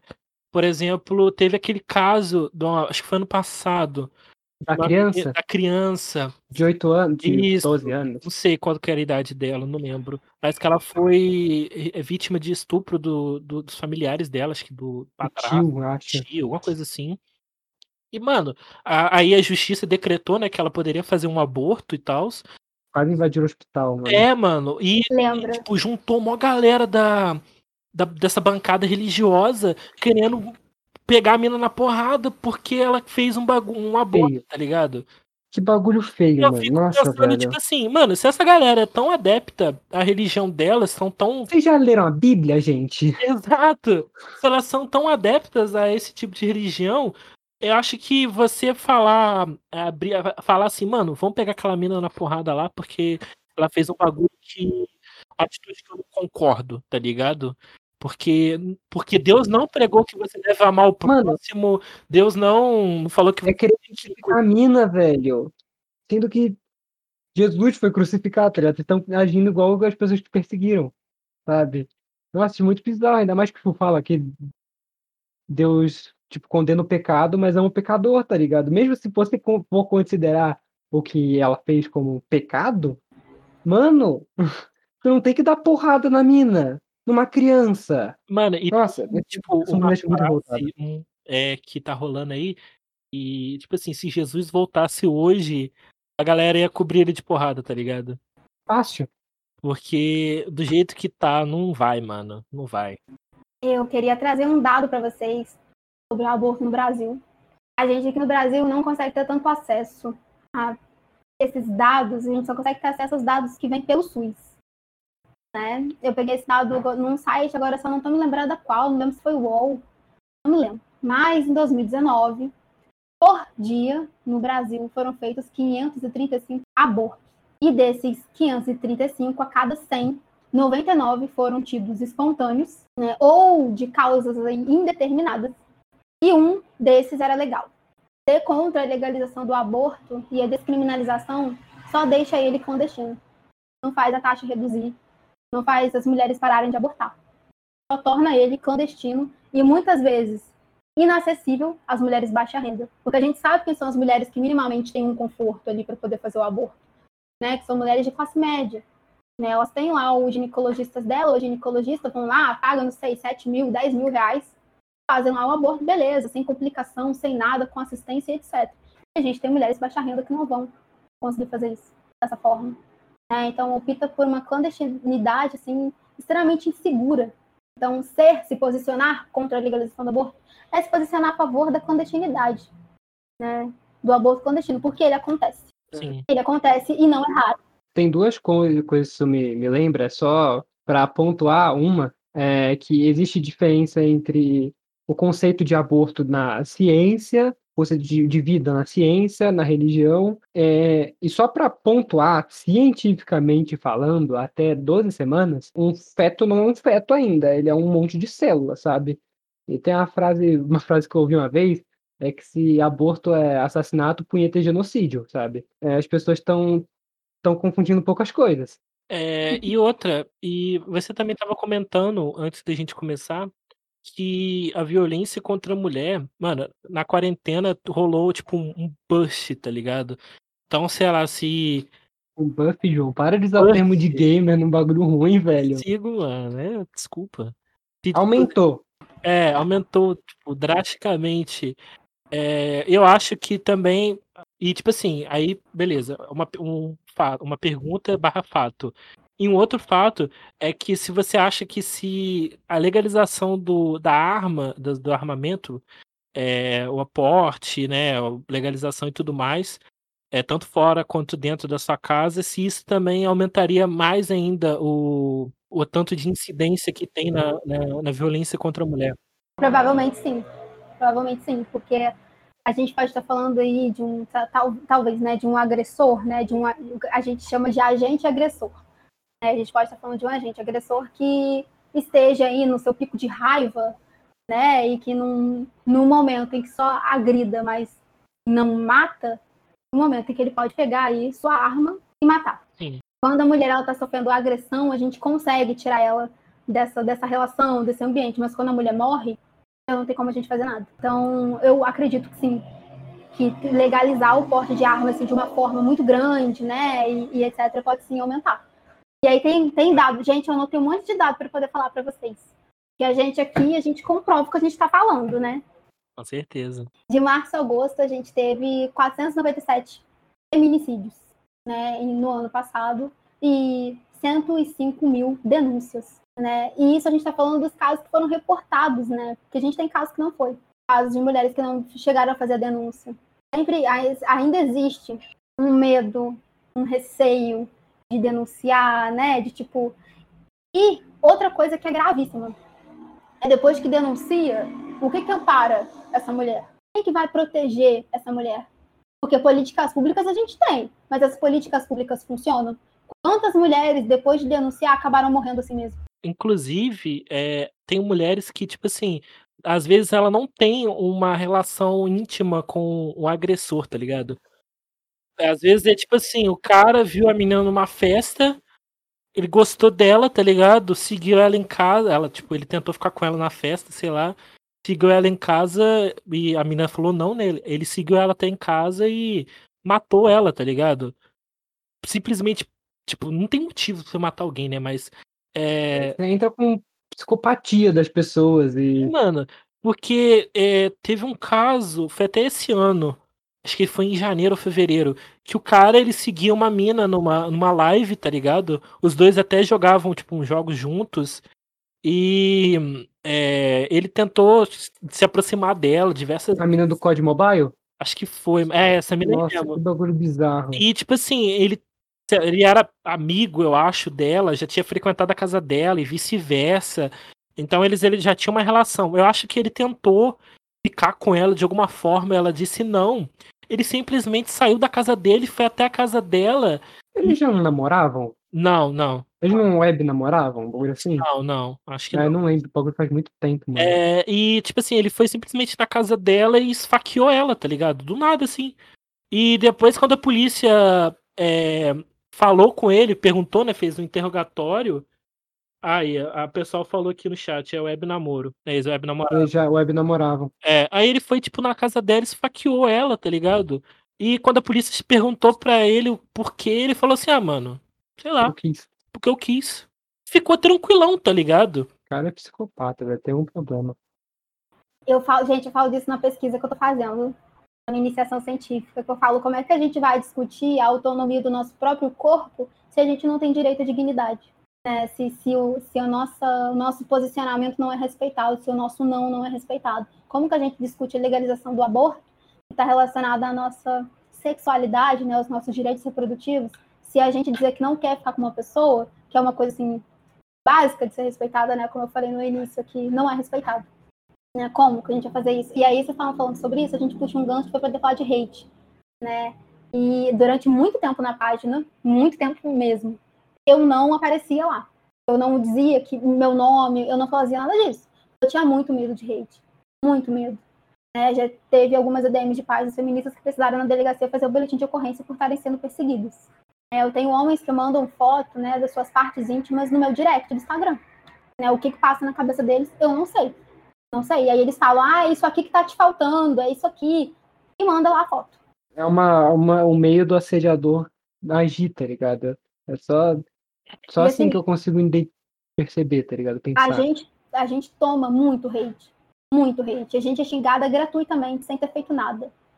Os caras enchem o nosso direct com ameaça. Nossa, na época a gente estava fazendo, né, 2018, ano de eleição, como eu falei, o feminismo é um movimento político, a gente precisa se posicionar. Quando a gente resolveu se posicionar, aí que o hate foi pesado mesmo. A gente estava recebendo várias vezes do Instagram de que a nossa página podia cair, porque a nossa página estava sendo denunciada, a gente estava recebendo um monte de mensagem de ameaça. Houve um tempo que eu falei para as minhas amigas que não era mais seguro elas andarem comigo. Eu lembro que quando a gente Exato. saía da faculdade, eu ia andando na frente, elas iam andando atrás de mim. Porque eu tinha medo de alguém vir fazer alguma coisa comigo e fazerem com elas também. É desse tipo de coisa que a gente está falando, sabe? É desse ambiente. Agora, por quê? E por que, que isso vem tão forte? Por que, que isso aparece tanto, essa raiva, esse ódio? Né? E aí uma coisa que, que é importante a gente sinalizar é que uma coisa é você ser contra o movimento feminista. Né? Você não gostar, você falar ali mal da teoria, dizer que não concorda. Outra coisa é você atacar mulheres. São coisas completamente diferentes. Eu já deixei claro aqui que eu não tenho questão nenhuma com quem não gosta do movimento feminista. Tudo bem, é uma opinião sua, uma questão sua, experiência sua. Agora, atacar mulheres é outra coisa. Isso tem nome, isso é violento. Posso contar um milhão de histórias para vocês de coisas que já me aconteceram na página. Nossa, eu lembro de uma vez que eu dei uma palestra em uma liga e a gente estava falando de, de história do feminismo. E aí eu lembro que a gente postou uma foto. Um homem saiu comentando assim, é, suas gordas, suas feias, o feminismo é um lixo, e vocês também, vocês não servem para nada, deveriam morrer. Começou a falar isso. E aí vocês percebem a diferença do discurso. Uma coisa é você direcionar e falar que o feminismo é um lixo. Outra coisa direcionar para mim.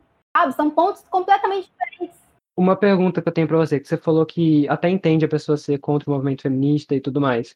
É, eu e o João, a gente faz, tá na graduação de física, e tem um debate muito grande toda pessoa pede quando vê pessoas da física querendo, é, não, vai lá debater com terraplanista, vai debater com um signo, que são coisas. E, tipo, existe uma, uma corrente um de pensamento que a gente, a gente não pode pensar, não pode debater com um terraplanista, senão a gente vai estar tá legitimando o movimento dele, que não, não tem basamento nenhum, sabe?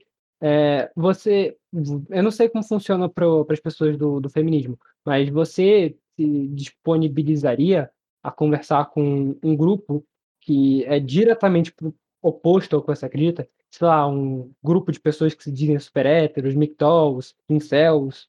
Depende. Depende de como essa discussão aconteceria, se eu seria ouvida, porque eu jamais toparia participar de uma discussão em que eu seria, de certa forma, maltratada ou sofresse algum tipo de violência ou ataque.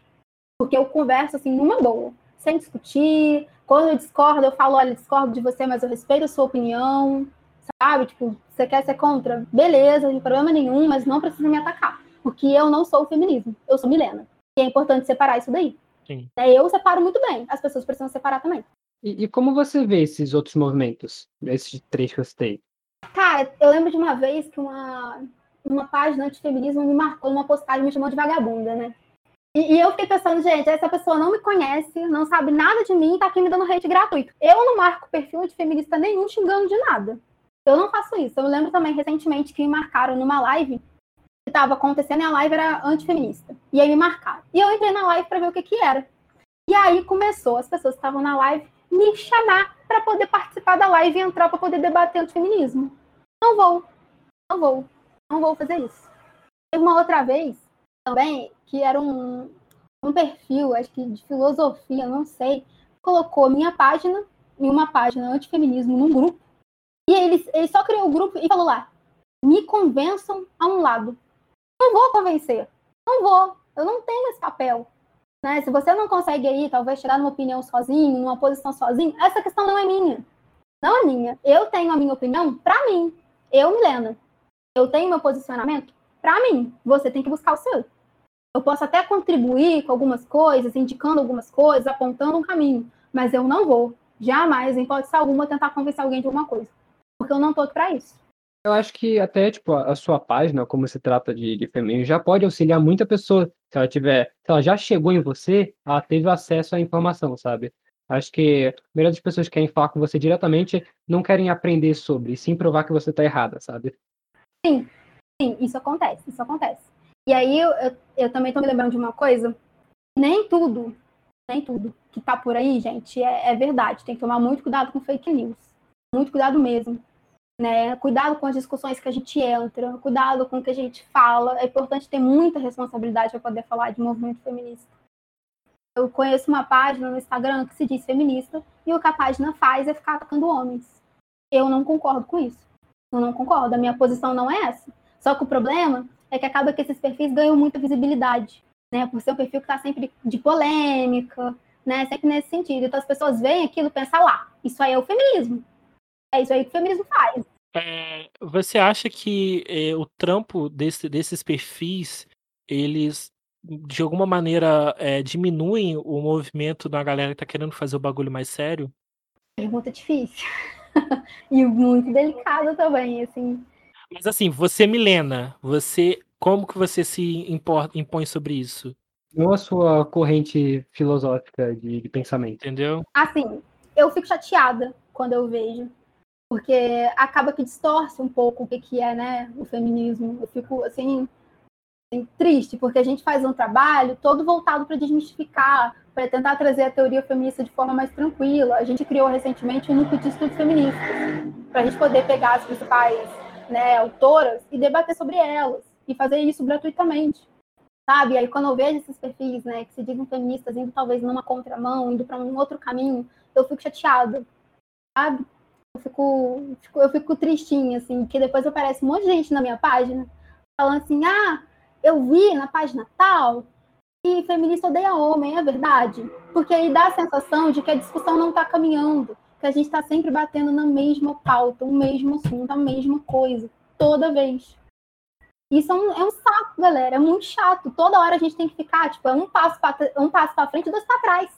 Porque toda hora a gente tem que voltar em assuntos que já eram para ter sido debatidos, que já era para estar solucionado. Então, é, eu lembro de uma coisa, de um vídeo uma vez que eu vi, que ele era do. É, é, é o Galo. O apelido do cara era Galo.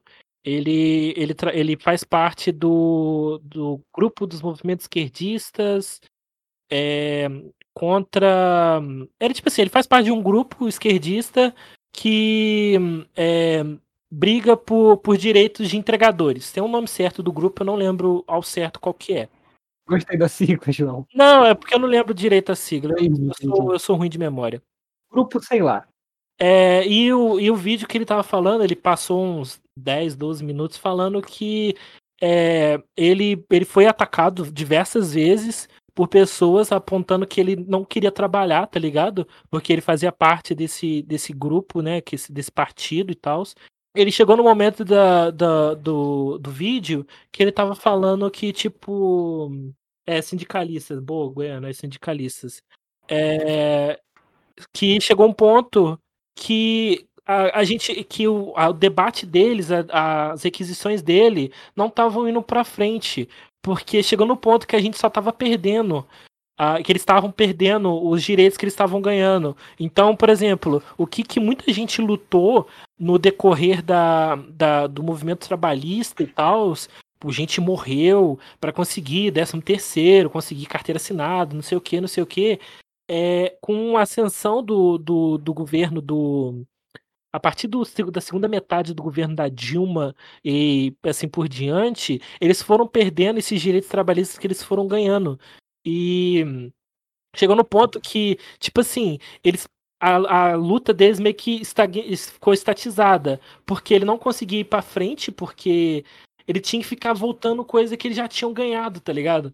E, e isso ele fala também que é muito no decorrer da, da, da educação, de como o país tá e tal, que ele fala assim, mano, eu queria estar tá lutando pro, pro direito do almoço de duas horas, que eu queria comer uma hora e ficar descansando uma hora, tá ligado? Eu queria estar tá conseguindo coisas melhores, melhores, e não ficar batalhando para manter as que tem, tá ligado?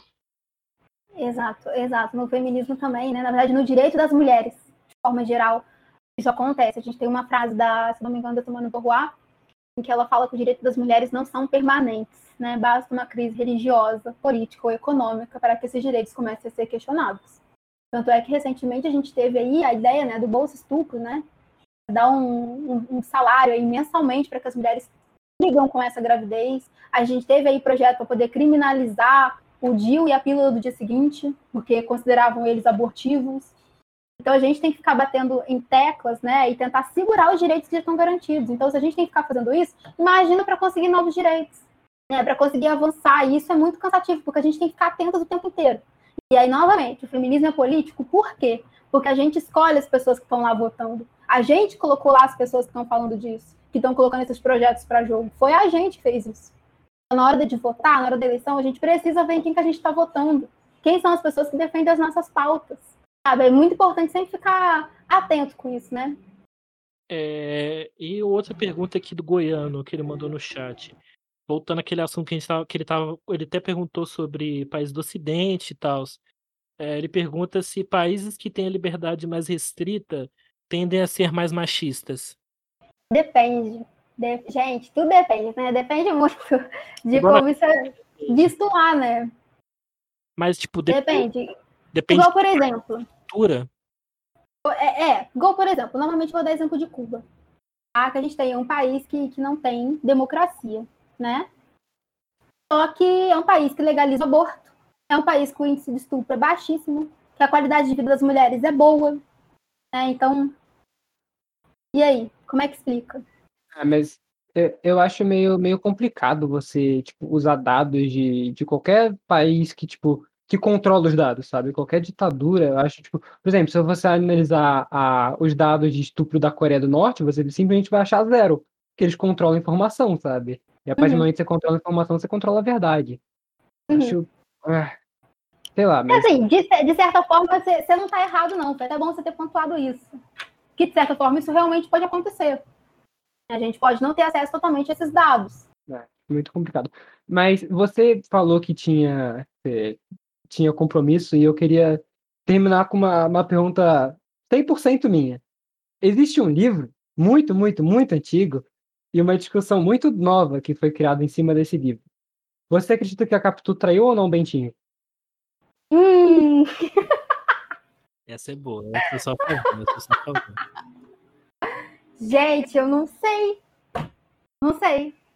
Não sei dizer. É porque o, o, o, o, autor, que eu esqueci o nome dele agora. Machado de Assis. Machado de Assis. Machadão. Criou, ele, é, o Machadão. Ele criou o livro de uma maneira tão. que o Bentinho tá tão psicótico, tá ligado? Que você não sabe o que que ele tá acontecendo. Ele afogou o cachorro dele, mano. É, mano. A gente não sabe. Não dá pra saber o que, que acontece, né? E, tipo assim, realmente, se realmente ela tava, sei lá, saindo com o cara, banando os papos. Nossa, tem uma muito pica, velho. Esse livro é muito bom. Eu gosto dos Memórias Póstumas, mas enfim. É... Eu não sei, a gente não sabe, mas assim, na minha opinião, eu acho que ela não traiu, mano. Mano, eu tenho uma opinião diferente. Porque, tipo, você sabe de quando o livro foi escrito? Hum. Deixa eu puxar aqui, ó. Acho que foi em 60, foi na segunda fase do modernismo, não. Foi o quê? 60 e poucos? Dom Casmurro, né? Dom Casmurro. Ih, aí, ó, o chat tá debatendo aí, ó. A Yasmin mandou que ela não traiu e o Goiano falou que ele traiu. Que ela traiu. Hum... Mano, o livro foi escrito em mil, no, 1899, João. Nossa, 1899. Como eu disse muito, várias vezes no longo desse podcast, eu acredito que a, a, a arte só reflete a nossa sociedade. Sim. Ai, Machado de Assis é um homem à frente do seu tempo e Verdade. tudo bem. Mas você tá me falando que o Machado ele teve uma visão femi tipo onde a mulher podia ter autonomia, tipo, antes, por exemplo, das sufragistas, tá ligado? Não, eu acredito que, que, o Machado de Assis é um, é um homem à frente do tempo dele, mas eu acho que ele na, quando ele escreveu, ele escreveu, escreveu na intenção de, tipo, afirmar que ela mas então. Ela traiu. Mas hoje em dia cabe interpretação, sabe? Então, pra você, ela traiu. Não. Pra mim, eu acho que o Machado escreveu desse, dessa ah, forma. mas o que o Guilherme acha? Ah, o Guilherme acha que literatura é bosta. Mentira. aí, ó, coloquei o Guilherme aí, galera. Todo mundo da. da... ah, eu acho que eu que parar de ler, velho. O negócio é. O negócio é viver do Facebook e youtuber, né, mano? Vou confiscar sua carteirinha de homem pró-feminismo, hein? Ih! Não, não, não, não tenho, eu sou muito idiota pra ter qualquer carteirinha. A única bandeira que eu levanto é dos maconhistas. De resto. Beleza. Até autonomia pra falar. Já te cancelou, mano. Acabou. Vai, Tá fora do mano. podcast. Eu vou convidar a Milena agora. Agora é o Oz Ideia com Milena e João, mano. Desculpa aí. Faz ideia decente, tá ligado? Mas e aí, Milena, o que, que você acha? Qual que foi a tua opinião? Eu acho que esse livro ele foi escrito, né, para ter um ponto de vista do homem, né? O que que o, o- um dos personagens principais ali estavam achando, né, da história, é a posição dele, né? A gente não tem a parte dela, né? A gente não sabe. Então, eu não É. tenho uma opinião sobre isso. Mas, tipo, o que. Ela foi pode gente igual eu, cancela ela também. que a gente. Ih, aí, ó. Ih, mas eu gosto da Milena, desculpa, Guilherme. Se ferrou. Você tá me julgando só porque eu sou homem. Mas é um bom motivo pra se julgar alguém. Vamos, vamos concordar aqui, né? O no- o nome disso é preconceito reverso. Racismo reverso, né, mano? Mas, tipo, o que a gente pode traçar também é que. Ah, eu não lembro direito no, no. Mas foi o que vocês. Não, não lembro direito do livro. Mas foi o que vocês falaram. Que, tipo. É não tem memória, né, João? Foi- um mix do que os dois falaram. É, foi da visão de um homem, e naquela época a mulher tinha direitos, em muitas aspas aí, tá? Direitos diferentes. não, a mulher não podia trabalhar na época, mano. Então, A mulher não era gente, o Dom velho. Casmurro, o Dom Casmurro escreveu, quando o O Dom Casmurro. o Machado de escreveu, é, ele, ele, ele meio que botou contra é, uma série de coisas que hoje a gente a gente deveria achar normal, que é tipo uma mulher mais independente, uma mulher que não necessita mais do, do, do homem pra ficar tipo coladinha com ela, tá ligado? Que Mano, tipo, ah, não tô bem, não quero papo, então o e então não, não vem, tá ligado? Ela merece seu espaço, entendeu? Ela pode ter Então. amigos e tal. Foi um pouco do que tu falou e um pouco do que a Milena falou também. o bagulho é que essa interpretação de ela podia não ter traído só veio anos, anos, anos depois, com uma mulher que nem era brasileira, eu acho, com, com essa tese, tá ligado? De acordo com a literatura, era todo mundo afirmava, não, ela traiu sim. Só que, tipo, eu acho que a, a, a discussão transcende o livro, tá ligado?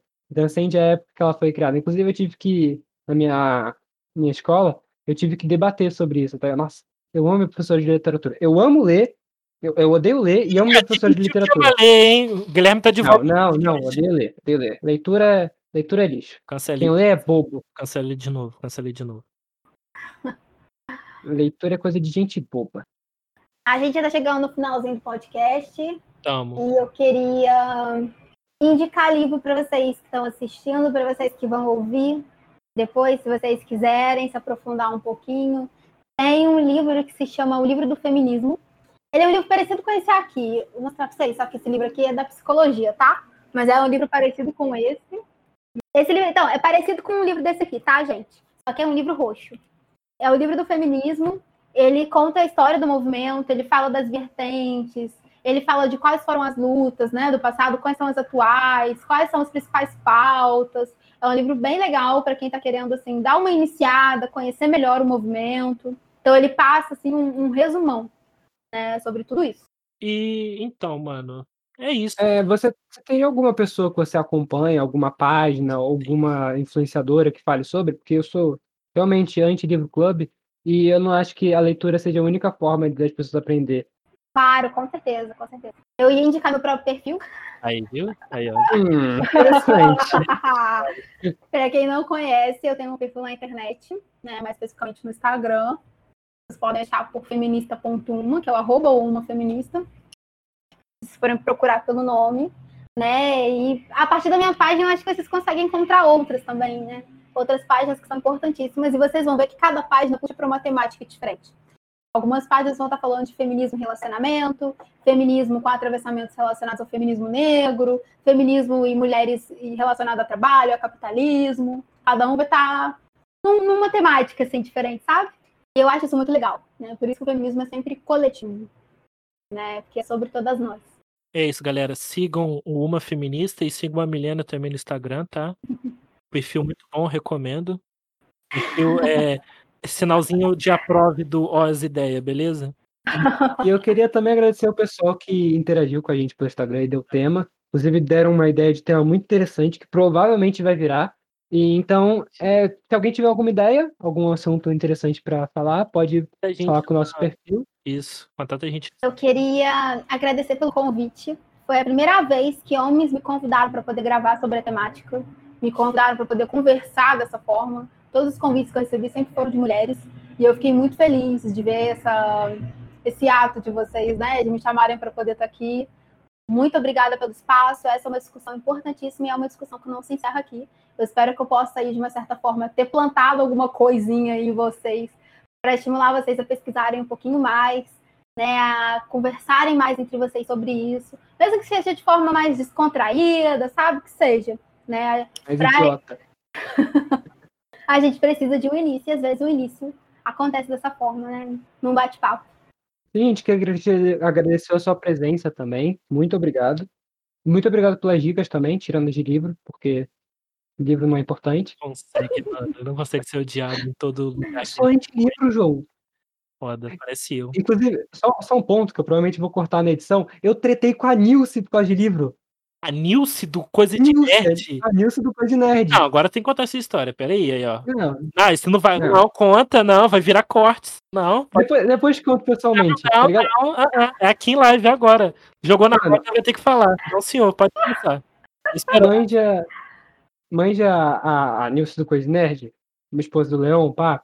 Ela grava vários, vários stories revoltada com o governo Bolsonaro, porque até aí não dá pra não se revoltar. E ela recebe muita gente idiota no perfil dela, né? Guilherme. Carbono, pomba e gente idiota tem tudo que é lugar. Aí ela catou e falou um negócio. Ai, é, algumas pessoas não estão falando besteira porque simplesmente nunca abriu um livro, não sei o quê. Ah, mano, realmente me incomoda muito. Eu falo brincando, eu odeio livro, mas realmente me incomoda muito as pessoas que atribuem a leitura como única forma de ganhar conhecimento, sabe? Eu peguei e respondi o, o história dela, assim, pô, Nilce, entendi seu ponto, achei super relevante e super o que você quis dizer, mas eu discordo nisso de, ai, vai ler um livro, sabe? Eu acho um argumento, um argumento raso, porque tem outras formas muito boas de aprender sobre esses temas, inclusive o seu canal é um, é um deles. E existe muito livro ruim, tá ligado? Se a pessoa fosse informar pelos guia politicamente incorreto de não sei o quê, a pessoa vai virar um imbecil. Ou se ela leu tudo que você precisa para não ser um idiota do Olavo, ela provavelmente vai perpetuar uma ideia meio torta, tá ligado? Aí, aí eu respondi isso pra Nilce. Ah, não, aí eu falei, não, até porque eu tô, tô na faculdade e tudo que eu aprendi de cálculo 2 não foi abrindo um livro. Ela, ela, ela respondeu meu bagulho. Gui, eu entendo o que você quis dizer, mas você também entendeu o que eu quis dizer. É, meu, meu negócio foi para aquelas pessoas que não se informam e saem propagando fake news. Eu, Não, Caraca, a Nilce me respondeu, não, mano. para. Não, achei que respondeu errado. Tinha que ter xingado você, te chamado Ah, pra não, trás. igual a Bibi, né? A Bibi Baibas, que me xingou, me chamou de abobalhado. Ela gosta de mim, chupa, Guilherme. É, Ah, Ela te deu camisa e me chamou de abobalado. A Bibi vai ser a próxima convidada do podcast. meteu camisa e um livro. Chupa, Guilherme. É, e ela me chamou de abobalhado porque eu chamei a, a mãe dela de cara de nova. Enfim, obrigado, Milena, por ter estado aqui, tá? Obrigado pelo papo, a gente gostou bastante. E se sinta à vontade Obrigada, caso gente. você queira voltar para bater mais um papo com nós, tá? Ah, com certeza. Se vocês quiserem me chamar de novo para a gente estar falando de outros temas, há muitas coisas para serem faladas, viu? É muito isso. obrigada pelo convite. Estou muito feliz. Espero que eu não seja cancelada por esse podcast. Não, pelo podcast não, mas por outras pessoas talvez. Tô brincando. A gente vai ser cancelado. Dois machos brancos? João, ninguém segue a gente, João. Deixa. Ih, João, tá- João, pera, você se assumiu branco, João? Enfim, ô, ô Milena, obrigado. tá? Fica bem, tá? Até a próxima. Beijo, gente. Muito obrigada. Foi muito legal estar aqui com vocês. E até a próxima. E, e é isso, velho. Obrigadão aí e até mais. Valeu.